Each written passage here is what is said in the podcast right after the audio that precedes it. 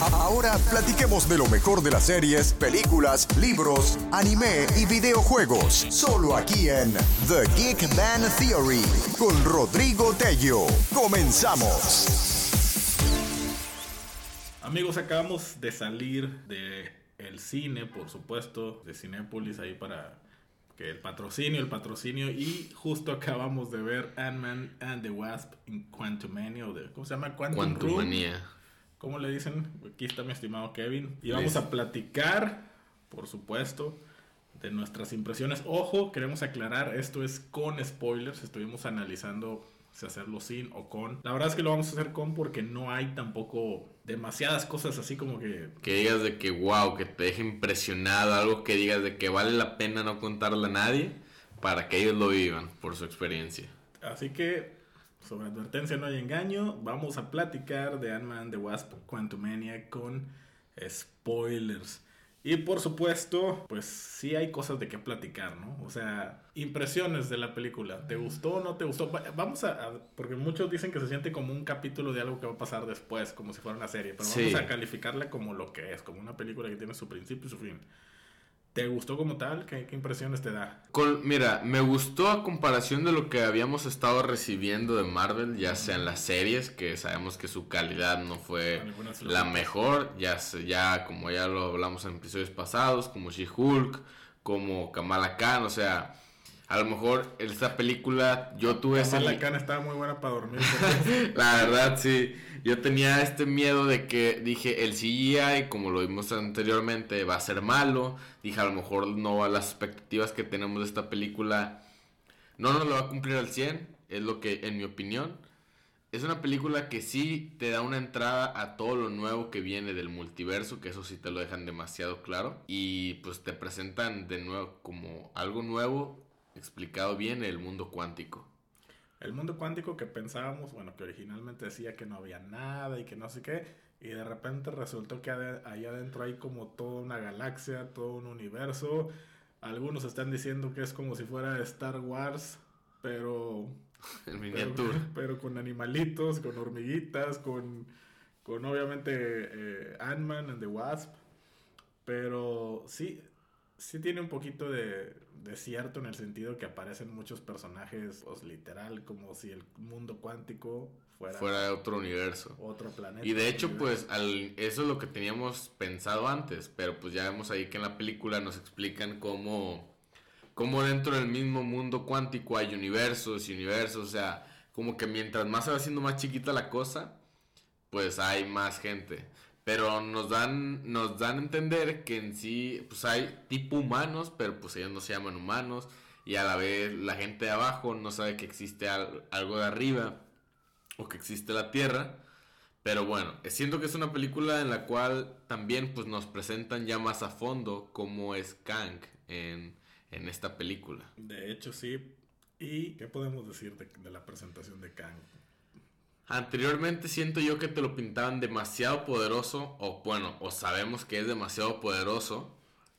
Posiblemente dirán de que el Kang de este universo o de este, pues sí, de este universo no era tan poderoso. De, esa, línea temporal. línea temporal.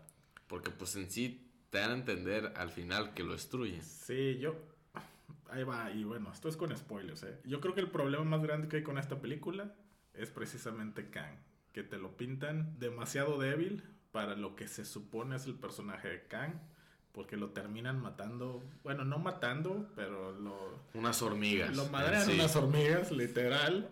Y luego... Hay momentos, hay momentos donde sí te lo pintan muy acá cuando dice que cuál de todos los Vengadores eres que los que he matado. Dices que, o sea, mató a todos los Vengadores y lo derrota un Vengador nada más. Él mismo menciona que, que a Thor lo ha derrotado muchas veces. Le dice, ¿tú eres el del hacha, el del martillo? El del martillo, sí. Y dice, no, no, yo no soy, aunque nos parecemos en el cuerpo. Bueno, ahí es un chascarrillo. Pero pues bueno, sí, sí sabe quién es Ant-Man porque después lo dice. Exactamente. O sea, y ejemplo, esas escenas dice de, o sea, si salen acá que destruye el mundo. Imagínate Thor, que es un dios, o sea. dios. O luego también la escena donde esta, ¿cómo se llama? Esta Janet Van Dien, ah, la, mamá, que, toca y ve los recuerdos, vemos como este Kang está solo destrozando los mundos y toda la onda.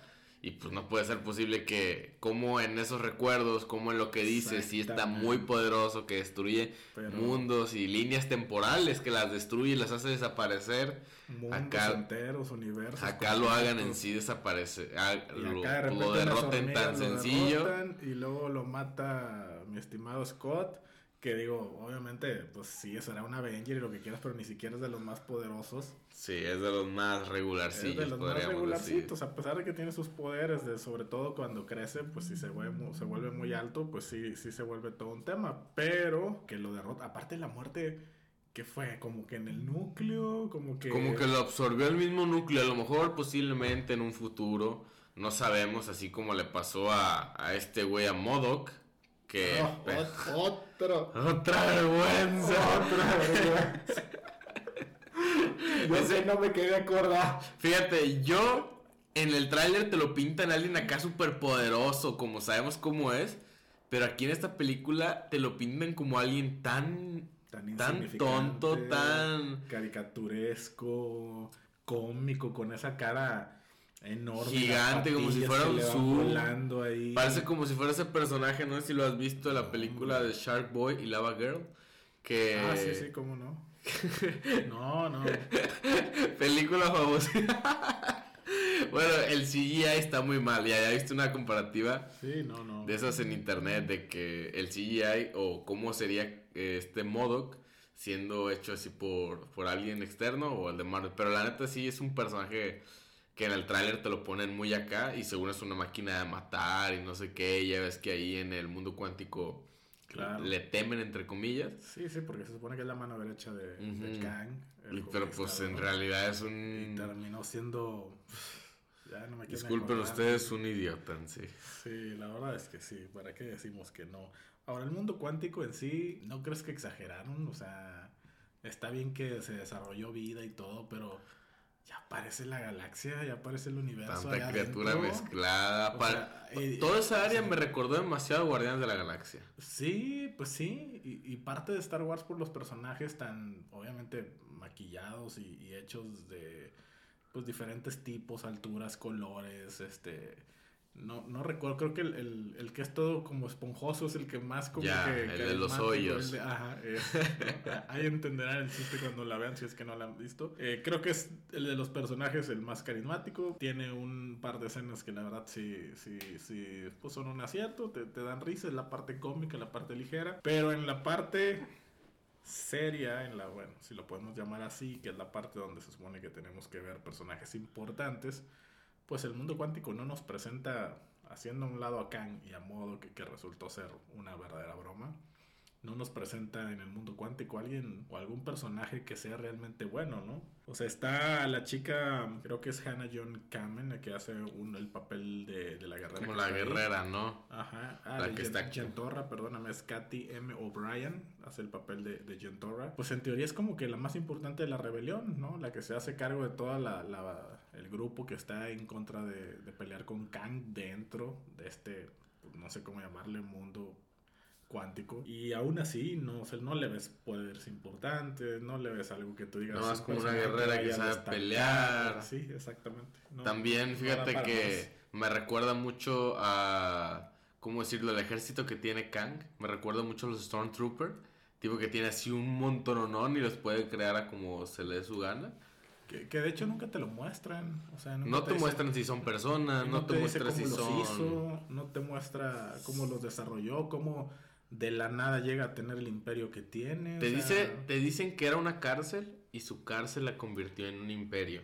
Que ahí fue donde se hizo. Obviamente se supone que tiene muchos poderes, pero volvemos a la incongruencia. Si tiene muchos poderes, ¿cómo es que unas hormigas lo destruyen? Lo destruyen, lo dañan. Cuando tiene prisionero a Scott y a Cassia, la hija, se ve que con un movimiento de dedos los les, ahora sí que retuerce todo el cuerpo y a la hija la iba a matar con un tronido de dedos. Sí, le estaba como que quebrando Y de repente en la escena final están peleando a puños. Están o sea, peleando a golpe limpio. Y o yo, sea, fíjate, en esa escena yo me pregunté, ¿acaso sus poderes no son de él? ¿O son del traje? ¿O son de qué? Sí, lo único Porque que te ya- muestran es cuando se le como descompone. que se le daña y ya no puede disparar, ¿no? Sí, pero ¿y dices, ¿por qué, está? ¿por qué está peleando a puños con este Scott? No o sea, tiene no que tenía, ¿cómo decirlo? Telequinesis. así- tiene muchos poderes y, y dónde está ahora. Todo parece indicar que esto fue adrede por las escenas postcréditos. ¿Qué significa? Pues, obviamente si ya vieron la película, ya vieron las escenas postcréditos y ya vieron todas las variantes de Kang. En donde te muestran ahí sí a las versiones de Kang Más poderosas, como más que son los que lo exiliaron a él. Exactamente. Son, ellos son los que lo exiliaron, pero ahí hay otra incongruencia, porque él dice, me exiliaron porque representaba yo una amenaza. Una amenaza, pues, que, que piensas en alguien muy poderoso Sí. para que lo hayan exiliado. Y volvemos a lo mismo, no se ve así. Alguien muy poderoso que era, según tanto que dicen, y nada. Y, y nada. Y entonces, en las escenas post créditos, ahí sí te muestran a todas las variantes de Kang reunidas.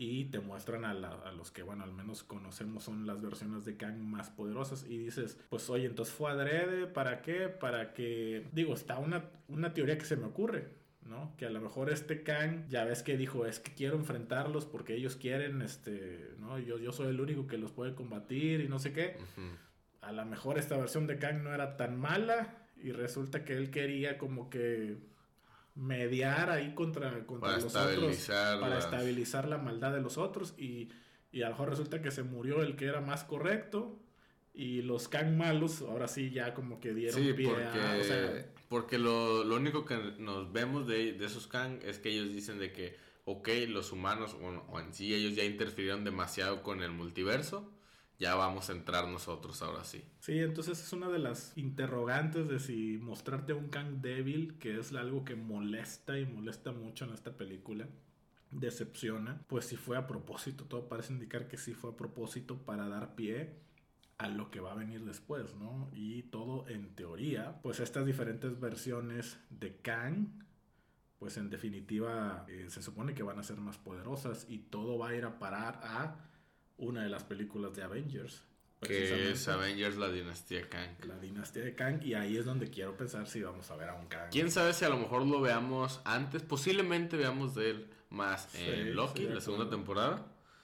Que vemos también que en una de las escenas post-créditos tiene relación este Loki, donde sale serie. con el otro personaje que no Con recuerdo, ajá. que sale con ellos dos. Y están como que viendo una obra en la cual vemos otra variante de Kang haciendo ¿Es como- una obra o está hablando ahí es, como- es una obra, es una obra, sí. Que está haciendo como que una obra sobre el tiempo, ¿no? Sí, porque en los cómics esa última variante de Kang se llama Victor Timely y vive precisamente en una ciudad que se llama así, Timely. Y en los cómics él es como que el alcalde de esa... Es un personaje tranquilo, pero en teoría él es el que empieza como que todo el tema del multiverso y las líneas temporales y etcétera, etcétera. Entonces, de repente, digo, cuando empieza la escena post la segunda, dices, "Mm, nos van a mostrar otra vez este, variantes de Kang, hasta se vuelve interesante hasta que te muestran que ahí está Loki junto con Mobius, Mobius Mob se llama, No recuerdo no muy recuerdo, bien. bueno, el personaje de Owen Wilson que pues es el, el, digamos como su mentor ahí en, en la serie de, de Loki, ahí es donde aparentemente van a relacionar la segunda temporada de Loki que también pues ya se estrena no dentro de mucho y van a dar pie en teoría a todo lo de las líneas temporales, a todas las diferentes realidades y por supuesto todo encaminado hacia la película próxima de Avengers de Kang Dynasty. Algo que también es una curiosidad es el tema de la hija de, de Scott, que, que ya no es la misma actriz de. Entonces Sí. también me hace pensar si pasó mucho tiempo entre Endgame y, y aquí en el Quantum Realm del mundo cuántico o... Pues posiblemente Ok. se haya pasado cierta cantidad de años, pero así mucho no creo, porque ya ves que, bueno, este Scott sigue tocando el tema, que al menos no es polvo, que, o sea, como si fuera sido después del blip, como le llaman, Ajá, sí, sí. que él no es polvo y que rescató, bla, bla, bla, que cuen- Que te cuenta ciertas libro. cosas, ¿no? Que encontró un mapache hablador.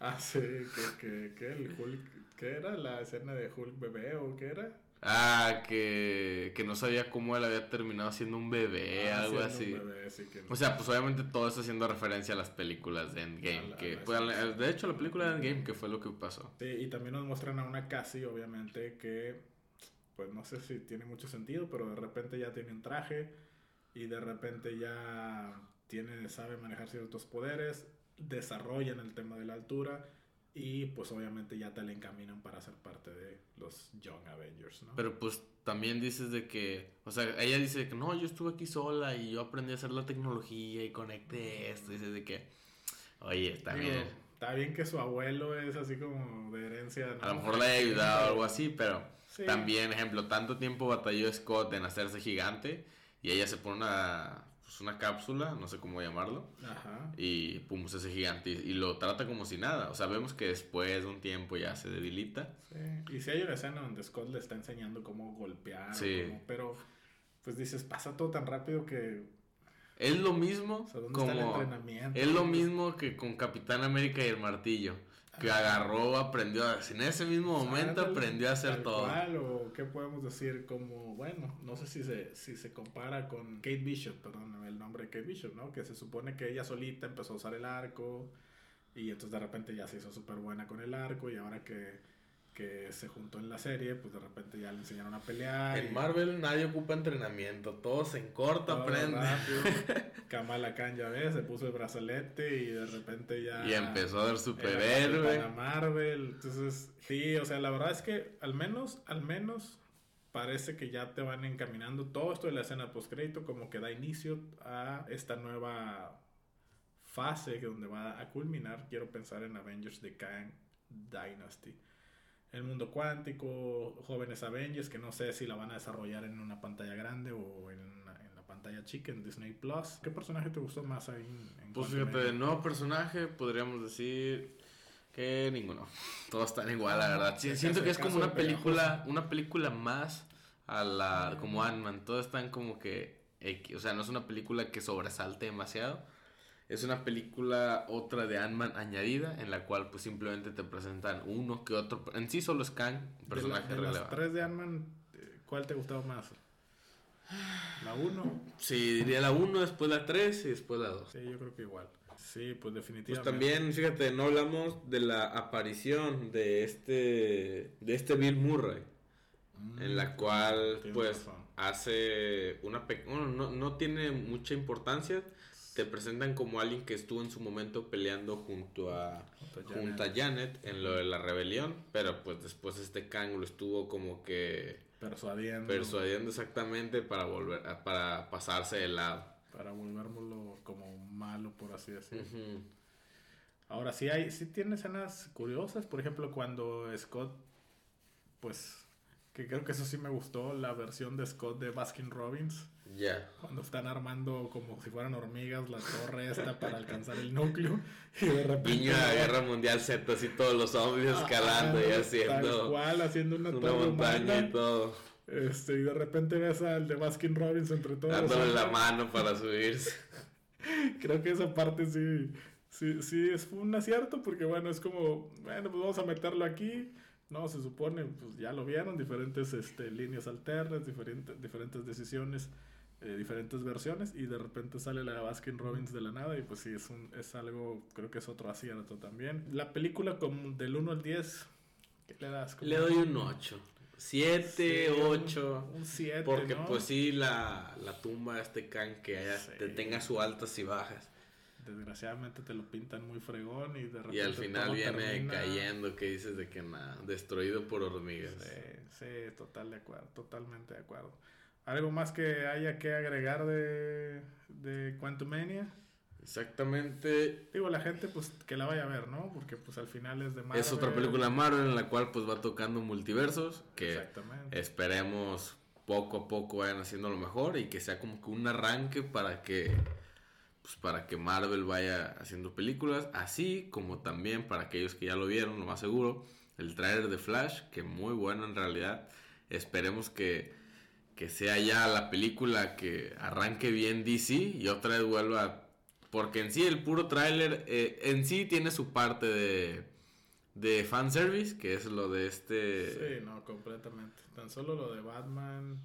Lo de Michael este, Keaton. Lo de Michael Keaton. Pues obviamente Ben Affleck. Por un momento aluciné y pensé que, que iba a ver a... Christopher Nolan en la moto. No, Christopher Nolan es el director. A Ah, sí, cierto. A Christian Bale, porque la moto ahí como que me, me, confundió, pero no, ya vi ya más lentamente que es Ben Affleck en, en, en la moto. Entonces, pero sí, muy buena, muy buen tráiler por el momento. Sí, digo, ya nos brincamos este de, de Quantumania, pero sí, yo creo que nos brincamos con justa razón porque el tráiler de The Flash, creo que en esos como dos minutos que dura, te muestra tanta información, pero por fin, curiosamente, por fin después de mucho, algo de DC sí me emocionó, fíjate. Sí, algo que dices de que esas escenas de Flash que puedes ver donde los dos están chocando como que los talones y los dos hacen como... Esas sí, escenas sí, dices de sí, que no te pases, se ve en realidad muy bien la película y como me comentaste la, a, ese día bien. que lo estábamos viendo, tienen como que su, su aire a las escenas de pelea de Man of Steel. Uh -huh.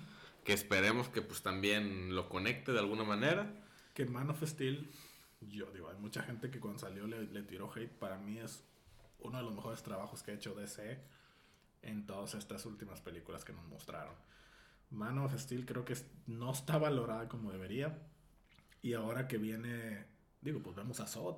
Sí. ¿no? En general, Zod lo vemos en el tráiler de Flash. Vemos a Supergirl, que, o, o, no sé si sea otra variante tipo de Superman, ¿no? Pero ahí no lo van a explicar, pero por lo pronto creemos que es Supergirl. Y, y justo en las escenas donde pelea, pues pelean tal cual como pelearon en, en Man of Steel. Uh -huh. Y pues vemos el Batman de Michael Keaton, y vemos el Batman de Ben Affleck, y vemos las versiones de Flash diferentes, y vemos cuando va, pues la escena que es el motivo por el que se origina todo el problema pues el tema de, la mamá de Barry, ¿no? Entonces hay tantas escenas, tanta acción en un tráiler que, que, por fin, por fin, después de mucho, algo de DC me emociona en estos momentos después de haber visto, sin medio el hype, así, este, cañón. Lo publicamos, por cierto, en la... En las redes sociales. En, en, en Instagram. Instagram. subimos inmediatamente la noticia y el enlace para que lo fueran a ver a YouTube. Y pues no, se volvió todo, todo un tema que hasta el día de hoy la verdad sí creo que por fin como que algo de DC merecía levantar este hype. No sé hacia dónde lo vaya a llevar James Gunn ahora que toma pues todo el liderato del mundo de DC porque honestamente tampoco es que con Guardianes de la Galaxia o en su momento con Suicide Squad haya hecho un fenomenal trabajo, la verdad es que es un trabajo como a medias para mí, desde mi punto de vista, como para darle la responsabilidad a todo el mundo de DC. Pero bueno, vamos a darle el beneficio de la duda. Al menos este, este trailer de The Flash se ve fenomenal. ¿Qué más hay que decir, este Kevin, algo que haya que platicar? Pues el trailer de Guardianes de la Galaxia 3. Exacto. Que espero que estén viendo también la serie de The Last of Us en HBO. Que muy buena. Ya, obviamente, cuando se acabe hablaremos de Sí, de hecho, de hecho prometí hacer un primer este podcast con hablando de la mitad, pero igual, híjole, pues también por falta de tiempo a lo mejor lo hacemos hasta que termine la serie, que ya no falta tanto. Como, como unas tres, dos, tres semanas. Como unas tres semanas aproximadamente. Y bueno, pues de noticias obviamente hemos estado dando a través del Instagram. Bueno, ahorita mismo justamente subimos, bueno, el día de ayer subimos un póster de la nueva película de Scream, que vimos el trailer, bueno, hemos visto el trailer también está generando mucho hype. ¿Por qué? Porque por alguna razón está agarrando como un, decimos acá en México, un quinto aire la película de Scream. O sea, una saga que ya creíamos que estaba como yéndose al piso. De repente Scream 5, que fue la que salió hace como dos años, tuvo un poquito de mejor respuesta de la esperada y ahora se avientan con toda la carne al asador a Scream 6 con un muy muy buen reparto entre ellos la mismísima Merlina, que ahora sale ahí, este Sam Weaver también famosísima, ahí sale en Scream. Y una de las noticias, si las vieron ahí en Instagram, pues el, el live action que anunciaron de Cómo traer a tu dragón, ¿no? Que esperemos saber que parece, parece, parece gente que le gusta. Muchas veces a veces es muy arriesgado una caricatura sí. que tiene mucho éxito pasarla a un live action, porque si no la arruinan con los personajes o con los actores que escogen, es con el CGI o la animación que dices de que en realidad se ve muy mal. De hecho, acabamos de ver el, el trailer justamente cuando fuimos a, a, a ver Quantumania es el trailer de La Sirenita, que es otro live action. Exacto. Lo vimos en, en 3D y la verdad es que, bueno, pues la, la imagen 3D se ve muy bien, pero Pero ni así, ni en 3D llama la atención, la verdad. La verdad es que te- tenemos muchas dudas, entonces imagínense ahora hacer un live action, pues con dragones, entonces el CGI tiene que ser tipo House of the Dragon para que, Tanto así, tan real debería ser sí, para que digas de para que... que funcione, porque si no, no va a funcionar. Y Calabozos y Dragones también es un tráiler que, que pinta y pinta muy bien con Chris Pine. Obviamente el tráiler de Fast E- 10 o Fast X. Otra Fast 10, película. otra Yo, yo película. pensé, fíjate, que en esa película ya casi iban a andar en Marte ahí en los carros haciendo ahí sus carreras y todo. Porque bueno, No, cada cosa que van metiéndole ya uno no sabe hasta dónde pueden llegar los límites. La verdad es que ya sabes a. Ya no, ya no sabes a dónde va a parar eso, porque después de la pasada donde andaba en un carro fuera del- en el En espacio. el espacio, impulsándose con un Sí, cohete. no, ya, pero bueno, supongo que ya sabes a qué vas, ¿no? Supongo que ya sabes que vas a ver. Balazos, explosiones y carreras donde no te esperas.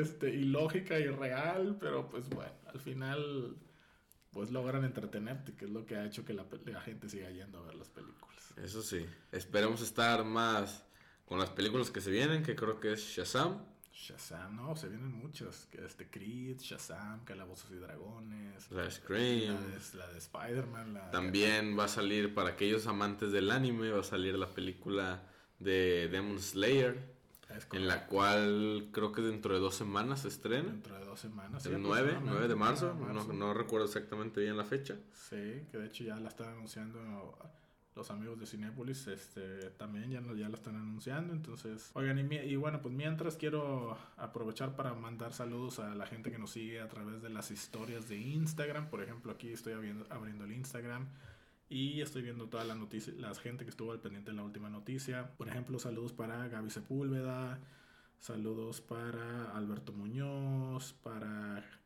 Calti Coralina, para Scarlett Chávez, para Karen Camacho, para Carlos Mateus, para Iván Camilo Trivino, para David Jaramillo, para María Jimena, Rubén Escobar, nuestros amigos de Claqueta Geek, eh, Johan Oñate, Roberto Iberri, Bere González, un saludote, Mario Ruiz, Ana Paulina Fernández, en fin, híjole, son muchísimos, muchísimos.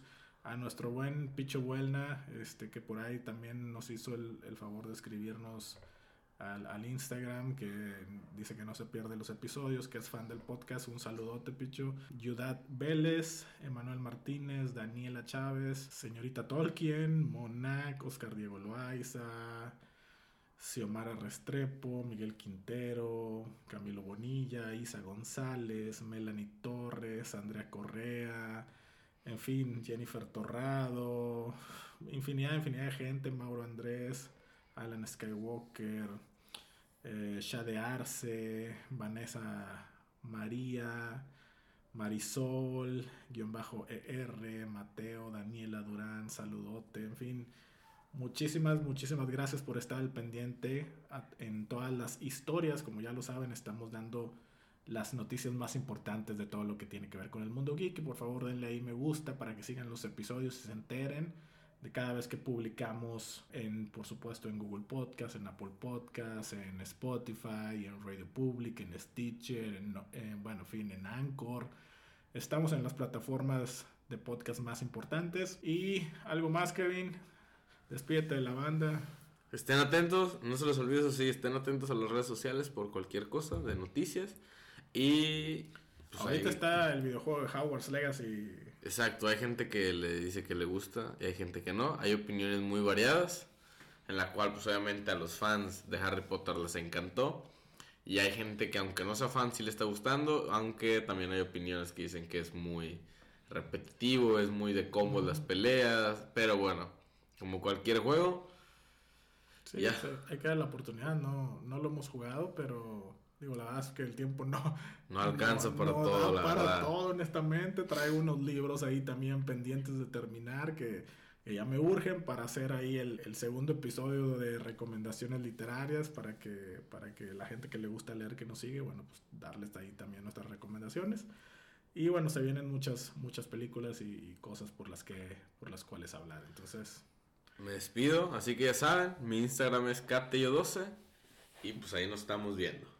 Muchísimas gracias, nos escuchamos en el siguiente episodio. Hasta la próxima. Adiós.